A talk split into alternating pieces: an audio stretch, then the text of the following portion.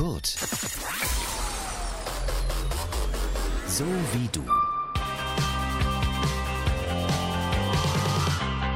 Hallo und herzlich willkommen zu einer neuen Podcast-Folge Kurt das Thema. Ich bin Elisa und bei uns geht's heute hierum. Also nicht komplett um Vogelgezwitscher natürlich, aber das, was man oder besser ich, hoffentlich nicht als Einzige, damit verbinde, ist nämlich Sommer. Aber irgendwas, wissen wir ja alle, war da doch. Genau dieses Wort mit C, das uns die warme Zeit vielleicht nicht ganz so unbeschwert macht wie sonst. Aber gar keine Sorge, das wird jetzt hier nicht die hundertste Plattform für Negativ-Corona-Nachrichten oder das tausendste Homeoffice-Ausgangssperre, was weiß ich, Mimimi, sondern wir sprechen darüber, wie man denn nun das Beste draus machen kann aus diesem coronaschen Sommer, in dem irgendwie alles anders ist. Kleiner Spoiler, ich glaube, so schlimm könnte es doch nicht werden dieses Jahr. Wir sprechen nämlich über die schönsten Spazierrouten in Dortmund, über Flohmärkte, Reisetipps, Gewitter und sogar den CSD. Wenn ihr euch jetzt fragt, wie das alles zusammenpasst, erfahrt ihr dann auch gleich und Ach so, die kleinen Vögelchen hier, die bringen euch von einem Thema zum nächsten, die wir übrigens alle im Homeoffice aufgenommen haben. Starten wir doch mal mit den schönen Dingen, nämlich dem Urlaub. Man kann die Wochen bis zu den Semesterferien ja eigentlich schon an wenigen Fingern abzählen und dann ist trotz Corona und der ein oder anderen Hausarbeit ja vielleicht zumindest mal einen Ortswechsel drin, um es vorsichtig zu formulieren. Ich bin ja ehrlich gesagt immer ziemlich froh, wenn diese ganze Reiseplanung abgeschlossen und alle Unterkünfte gebucht sind. Deshalb passt es ganz gut, dass Eldo-Radio-Reporter Daniel Böhne heute bei uns ist. Er hat sich nämlich mal nach möglichen Urlaubszielen umgeschaut. Daniel, was hast du uns denn mitgebracht? Ja, also zunächst einmal bei meiner Suche habe ich mich äh, natürlich nach äh, Orten umgeschaut, äh, die nicht so überlaufen sind, um einfach das Ansteckungsrisiko mit Corona zu minimieren. Ähm, deshalb ist mein erster Tipp an die niederländische Nordseeküste, genauer gesagt nach St. Martensee. St. Martensee hat laut dem Hotelbewertungsportal Suva den zweitschönsten Strand der Niederlande und dennoch gibt es dort keinen Massentourismus. Wem es am Strand dann doch mal zu langweilig sein sollte, der ist innerhalb einer Stunde mit dem Auto in Amsterdam oder kann einfach einen Freizeitpark besuchen, der ab den 1. Juli in den Niederlanden wieder öffnen dürfen. Wer nach St. Martin sehen möchte, kann mit ein paar Freunden ein Ferienhaus mieten. Hier bekommt man schon was Schönes ab 80 Euro pro Tag für fünf Personen. Okay, das klingt schon mal nicht schlecht. Kannst du denn auch was für die empfehlen, die in Deutschland bleiben wollen? Ja, wem es am Wasser zu langweilig ist, der sollte doch mal Urlaub auf dem Wasser machen. Hausboote machen es nämlich möglich. Als, als Urlaubsziel würde ich die Mecklenburgische Seenplatte empfehlen. Das Schöne dabei ist, dass man keinen Bootsschein braucht. Es genügt, wenn man, wenn einer der Matrosen einen Autoführerschein hat und schon kann man den Anker lichten. Auch hier hat man den Vorteil, dass, ähm, nicht, dass man nicht viel in Kontakt mit anderen Personen kommt, wodurch das Ansteckungsrisiko also auch minimiert wird. Äh, aber zwei Nachteile gibt es dann doch, äh, und zwar für die Leute, die einmal seekrank werden, äh, ist das wahrscheinlich nicht der schönste Urlaub. Und auch sollte man sich mit den Leuten sehr gut verstehen können, denn auf dem Boot ist wenig Platz und man kann nicht wirklich ausweichen. Okay, dann hoffen wir mal, dass sich alle vertragen. Die äh, mecklenburgische Seenplatte ist ja von hier aus schon ein bisschen weiter weg als die holländische Nordseeküste. Hast du denn noch einen Tipp, der hier ganz in der Nähe ist? Ja, klar, für die habe ich natürlich auch was, besonders für die Naturliebhaber unter uns. Und zwar kann man im Naturpark Horsven in der Eifel für 10 Euro pro Nacht in der Wildnis übernachten. Allerdings sollte man dafür genügend Proviant und richtige Ausrüstung mitbringen, weil sowas wie ein Café gibt es dort nicht. Äh, allerdings kann man dann dafür abends den Sternenhimmel bestaunen. Wer sich so eine Herausforderung mal stellen möchte, der ähm, sollte sich aber beeilen, weil die Plätze sind dann doch sehr begehrt und in diesem Sommer sind nicht mehr viele frei.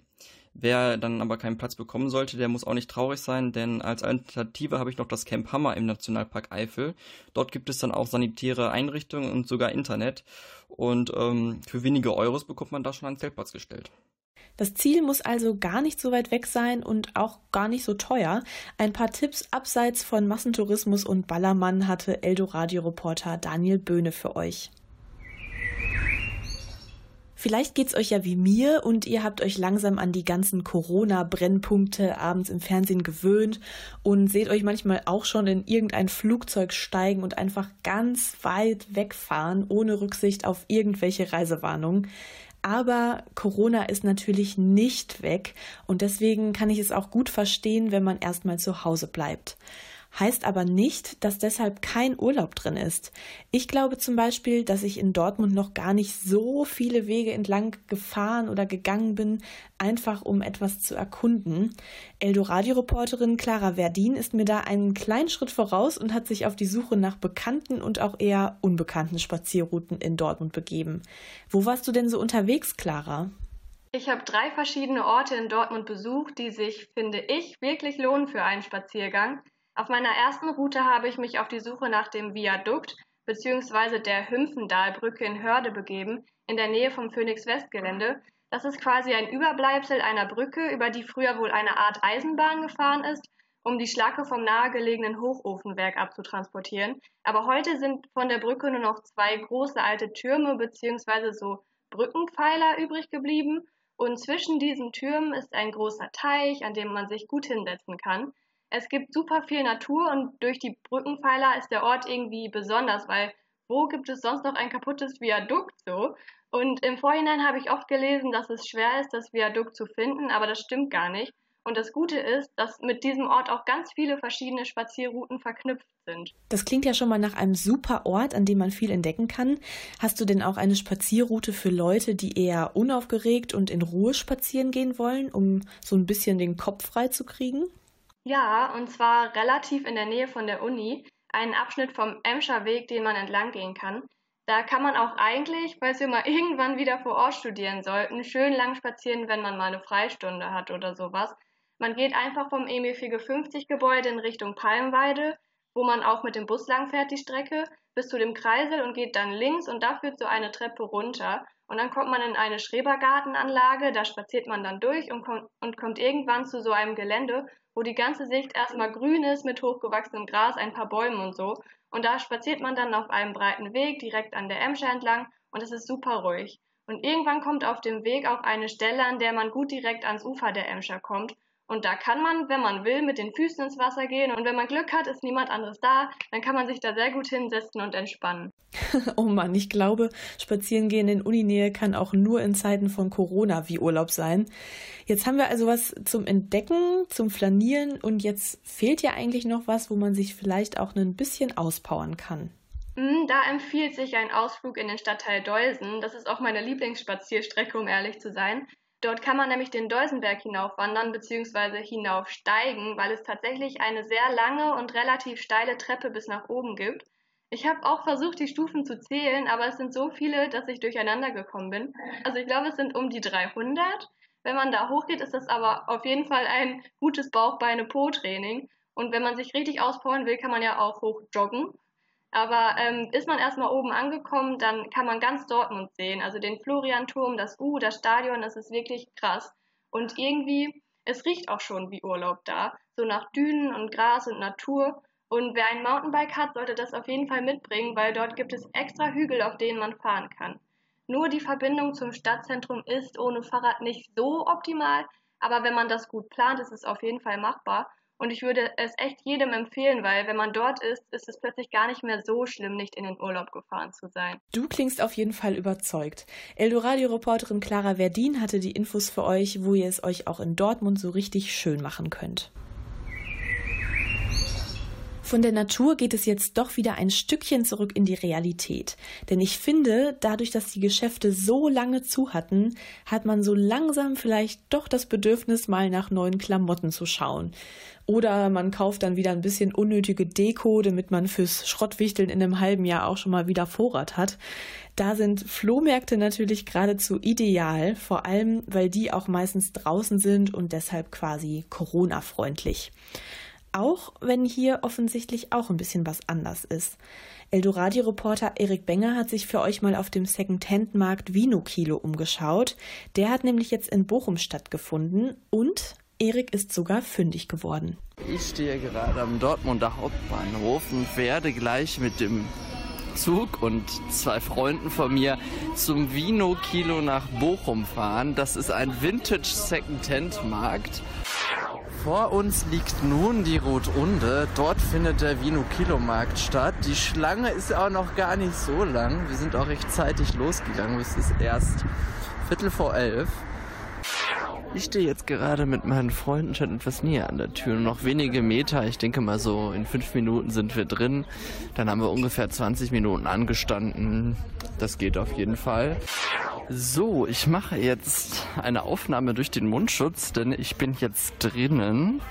Es hat auch, wie gesagt, nicht lange gedauert. Am Anfang mussten wir uns die Hände desinfizieren, halt ein Kontaktformular digital ausfüllen und ja, 3 Euro Eintritt bezahlen und schon geht es los. Das Besondere am Vino Kilo ist nämlich, das steckt ja auch im Namen schon drin, dass man nach Kilopreisen bezahlt. Also ein Kilo kostet hier 40 Euro heute. Ich habe hier jetzt so eine grüne Jacke für mich entdeckt. So olivgrün. Hast du was Schönes gefunden, Basti? Ja? Das wird das dritte Ding in der Hand erst. Was? Wow, das wird dir stehen. Aber ich guck mir das mal alle an. Es ist so dunkel hier irgendwie, ne? Oh, da hinten gibt es eine Bar. Ich sehe gerade, an der Bar gibt es immer Mate, verschiedene Biersorten, Cola, also alles Mögliche. Oh, Tessa guckt gerade bei den Hosen den schönen Stoffhosen. Hast du da schon irgendwas Schickes entdeckt? Ja, hier sind auch schöne ähm, Bürohosen mit Nadelstreifen und so. Also wenn man halt für, für die Arbeit noch was sucht, findet man hier auch was. Das finde ich halt cool. Also hier gibt es eben so, ja, so Hippie-Hemden, aber auch äh, ja, so ein paar Business-Sachen, Sportklamotten. Ja, alles, was das Herz begehrt. Alles, ne? was das Herz begehrt. Ich probiere gerade eine Hose an und die ist echt cool und sie passt eigentlich perfekt. Und Tessa, wie hat es dir hier gefallen? Immer? Sehr gut. Ich habe eine Jeans-Shorts gefunden und bin zufrieden. Bist du zufrieden? Bastri, du hast jetzt nichts gefunden, ne? Ja, ist ja nicht schlimm, oder? Nö, stimmt, aber Ja. traurig. so, wir haben gerade das Finokilo-Gelände verlassen. Und ja, ich habe eine gute Ausbeute gemacht. Ich habe ein Hemd, ein T-Shirt und eine Stoffhose. Ja, ich würde sagen, das war ein gelungener Kauf. Ich bin nun wieder zu Hause angekommen und es hat mir sehr, sehr gut gefallen. Der nächste Vino Kilo findet leider in Zürich statt. Das ist mir dann halt ein bisschen weit. Und auch sonst sieht's in Dortmund mit Flohmärkten in der nächsten Zeit eher schlecht aus. Im Westpark ist am 5. Juli ein Flohmarkt, da weiß man aber noch nicht, ob der stattfindet. Aber man hat ja gesehen, bei bestimmten Vorschriften kann ein Flohmarkt sogar stattfinden und ich finde, das ist ein Hoffnungsschimmer. Ja, das meine ich aber wohl auch und vielleicht sehen wir uns ja dann im Westpark. Das war Eldoradio-Reporter Erik Benger mit seinen Eindrücken vom Vino Kilo in Bochum. Ja, und ungefähr so bunt wie bei Erik auf dem Flohmarkt bleibt es jetzt auch. Es geht nämlich um Regenbogenfarben. Vielleicht könnt ihr es euch denken, aber in diesem Sommer wird es nicht ganz so einfach, einen Christopher Street Day durchzuführen. Ich habe letztes Jahr in Köln einen Umzug gesehen und wenn wir mal ehrlich sind, das wäre auch einfach nicht das gleiche auf Abstand und ohne die dicht gedrängten Zuschauer, die da auf Zehenspitzen versuchen, die ganzen knallbunten Wagen und Federboas zu sehen. So geht's auch der Drag Queen Femme Snowflake, mit der Eldo-Radio-Reporterin Marlene Stuka gesprochen hat. Erzähl mal, Marlene, finden die CSDs dieses Jahr denn überhaupt statt oder fällt wirklich alles ins Wasser? Viele CSDs, wie zum Beispiel der in Dortmund, wurden wirklich direkt abgesagt oder verschoben, als sich die Situation im März zugespitzt hat. Femme Snowflake ist der Dragname von Katharina. Sie ist 25 Jahre alt, queer und macht seit zwei Jahren Drag. Sie hatte dieses Jahr eigentlich geplant, mit Freunden zu den CSDs in Köln und Dortmund und vielleicht auch nach Hamburg und Frankfurt zu fahren. Denn für Katharina bedeuten diese Veranstaltungen nicht nur ein Zusammentreffen der Community. Für mich als Drag Queen ist es natürlich auch immer so, dass die CSDs eine Möglichkeit sind, meine Kunst öffentlich zu zeigen. Durch Corona ist das zwar jetzt nicht mehr möglich, aber es wurden auch Alternativen gefunden, um Sichtbarkeit und Akzeptanz der Lesben, Schwulen, Bisexuellen, Transgender, intergeschlechtlichen und queer Menschen zu schaffen. Corona-bedingt entstand zum ersten Mal eine Global Pride in Form eines Livestreams. Verschiedene Künstler, Organisationen und Politiker, darunter auch Rita Ora, Conchita Wurst und US-Politiker Joe Biden haben daran teilgenommen. Nicht schlecht, dass Sie dieses Alternativprogramm in recht kurzer Zeit ja auf die Beine gestellt haben. Wie reagiert denn die Community darauf? Auf Social Media gibt es vier positive Rückmeldungen zu den digitalen Angeboten. Ein Vorteil sei, dass auch Menschen aus konservativen Ländern oder Personen, die sich sonst nicht auf Pride-Veranstaltungen trauen, daran teilnehmen können. Eine richtige Demonstration können diese Alternativen aber nicht ersetzen, meint Katharina.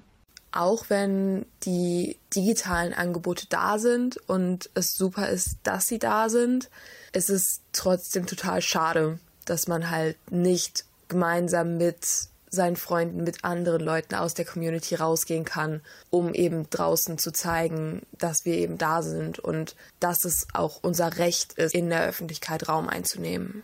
Neben den digitalen Alternativen finden in Duisburg und Essen übrigens auch Fahrraddemos statt.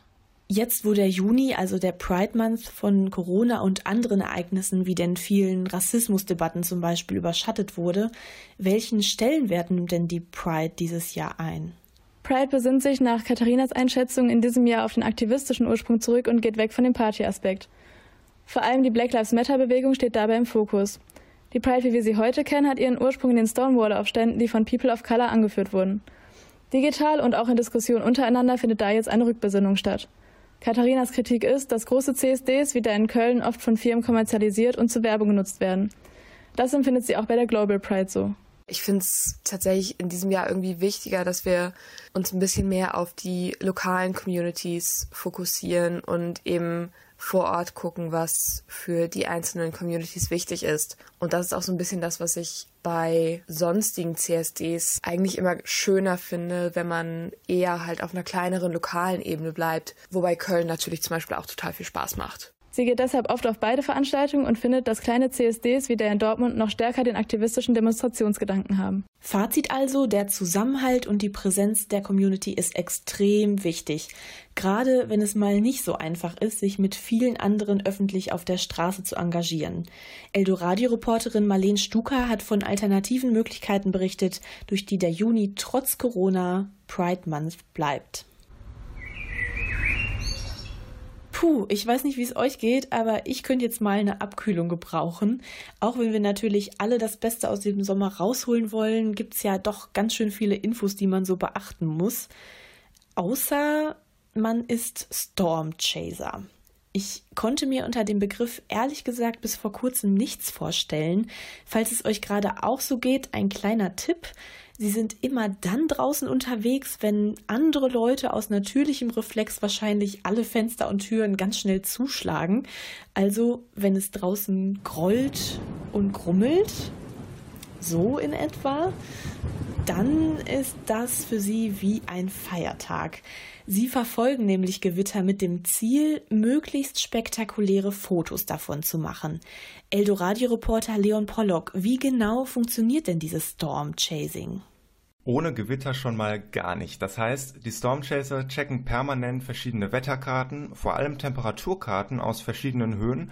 Und wenn da dann der Unterschied zwischen den Temperaturen sehr hoch ist, dann hat man wirklich beste Bedingungen für so ein Gewitter. Denn Gewitter brauchen vor allem zwei Dinge, Wärme und Feuchtigkeit. Ja, wenn dann der Gewittertag wirklich da ist, dann schauen sich die Stormchaser die lokalen Wetterkarten an, um dann zum perfekten Ort für das perfekte Foto zu fahren. Das heißt tatsächlich, vieles an diesem Hobby ist wirklich auch Schreibtischarbeit. Das klingt jetzt äh, leider gar nicht so spektakulär, wie ich mir anfangs vorgestellt habe. Was ist denn dann überhaupt der Reiz dabei? Ja, klar, die Arbeit mit den Wetterkarten, die muss dir schon irgendwie Spaß machen, sonst ist Storm Chasing wahrscheinlich eher nichts für dich. Aber das ganz große Adrenalin, das kommt dann natürlich sofort, wenn man vor Ort, wenn man draußen ist und die Gewitterfront vor sich hat. Ich habe mit Tobias und Ricardo gesprochen, das sind zwei Stormchaser aus dem Ruhrgebiet. Ricardo ist 25, kommt aus Dortmund und ist seit 2011 mit dabei. Das Tolle ist, man braucht sich nicht mehr darauf verlassen, dass das Gewitter zu einem kommt, weil das ist immer eine Glückssache, sondern man hat es quasi in der eigenen Hand ob man am Ende des Tages coole Bilder macht, äh, Videos und so weiter. Ohne ein Auto, egal ob von dir selbst oder von den Eltern, geht's also nicht, denn du musst eben spontan auf die Wetterlage reagieren können. Tobias und Ricardo sind für das perfekte Foto eben auch schon mal nach Belgien gefahren. Das sind dann mal eben 800 Kilometer. Aber der normale Reflex bei so einem Gewitter ist ja eigentlich erstmal genau das Gegenteil, nämlich schnell die Wohnung und die Fenster zuzumachen. Wie gefährlich ist denn dann Stormchasing wirklich? Wenn man sich ein bisschen mit dem Hobby beschäftigt, dann ist Stormchasing nicht unbedingt viel gefährlicher als andere Hobbys wie Klettern oder Skifahren. Denn was ganz, ganz wichtig ist, die Stormchaser fahren nie wirklich rein ins Gewitter, sondern halten sich immer in möglichst sicherer Entfernung auf, weil sonst auch einfach die Fotos nicht schön werden. Aber klar ist auch, so ein Gewitter, das kann letztendlich niemand so richtig vorhersagen und so kommt es immer wieder mal zu brenzligen Situationen. Das hat mir auch Tobias aus dem Storm Chasing Ruhrgebietsteam erzählt. Bei einem Chasing ist ihm das Gewitter näher gekommen, als ihm lieb gewesen ist. Also ich war der Meinung, der Blitz war 50 Meter neben mir eingeschlagen, kann, kann vielleicht auch eine falsche Einschätzung sein auf jeden Fall habe ich die Wärme schon gespürt davon, wo ich gemerkt habe, okay, jetzt an dem Punkt bist du schon zu weit gegangen. Und daraus habe ich dann auch gelernt und habe das dann natürlich nicht mehr gemacht. Ich glaube, die Erfahrung ja, muss man nicht unbedingt machen, aber ich glaube, viele machen, dass man immer diesen, ja, diese eine Grenze immer weiter überschreitet, wo man selber merkt, das war jetzt ein Schritt zu weit. Jetzt muss ich mehr an meine eigene Sicherheit denken, an das perfekte Foto. Und genau deshalb sei es eben auch für Anfänger wichtig, nicht übermütig zu werden und niemals seine Gesundheit für das perfekte Foto zu riskieren, hat mir auch Ricardo erzählt. Es gibt zwar das Sprichwort, ein guter Chaser wird nicht nass, aber ähm, ja, die Realität schaut dann anders aus. Man will natürlich auch so lange wie möglich am Geschehen da sein. Also je näher das Gewitter da ist, umso spektakulärer ist es ja auch. Und dann kommen halt schon mal die ersten Regentropfen runter. Wichtig ist nur, dass man nicht übermütig wird. Und ähm, quasi, wenn man sieht, die Blitze schlagen immer näher ein, vielleicht nur noch 300, 400 Meter oder 1000 Meter entfernt, dann sollte man wirklich sich ins Auto setzen und wegfahren oder zumindest im Auto sitzen, weil das ist ja auch schon Schutz. Deshalb ganz wichtig Multitasking. Einerseits den Blick durch die Kameralinse, andererseits die Situation rundherum beobachten. Okay, und wenn mich jetzt das Storm Chasing Fieber so richtig gepackt hat, dann äh, kaufe ich mir einfach eine Kamera und fahr los, oder wie? Ja, kann man natürlich so machen, aber die beiden Stormchaser empfehlen, gerade am Anfang besser nicht alleine loszugehen, wenn der nötige Background noch fehlt. Am besten wäre eigentlich, wenn man sich ein Team anschließt. Es gibt ja in Deutschland, weiß ich nicht wie viele Teams, aber wahrscheinlich in jeder größeren Region ein Team und ähm, da sind ja Leute mit Erfahrung mit dabei und so komplett unerfahren, ähm, dann wird das Ganze auch nicht klappen. Also man sollte schon wissen, wie man Radar zu lesen hat, wie man ähm, eine Wetterkarte zu lesen hat und ähm, ja, halt nicht übermütig werden. Und wer sich direkt anschließen will, das Storm Chasing Ruhrgebietsteam freut sich natürlich immer über neue Mitglieder. Okay, also wenig Sonne, viel Donner und Gewitter. Darauf hoffen in diesem Sommer also viele Stormchaser in NRW. Eldoradio-Reporter Leon Pollock hat uns das Hobby vorgestellt. Und damit wären wir auch schon am Ende unseres Podcasts hier bei Kurt. Nächste Woche geht es dann weiter mit einem neuen Thema und bis dahin würde ich sagen, kommt mit diesen Tipps gut durch den Sommer in Dortmund. Vielleicht war ja das ein oder andere für euch dabei. Kurt, so wie du. Mehr Infos auf kurt.digital.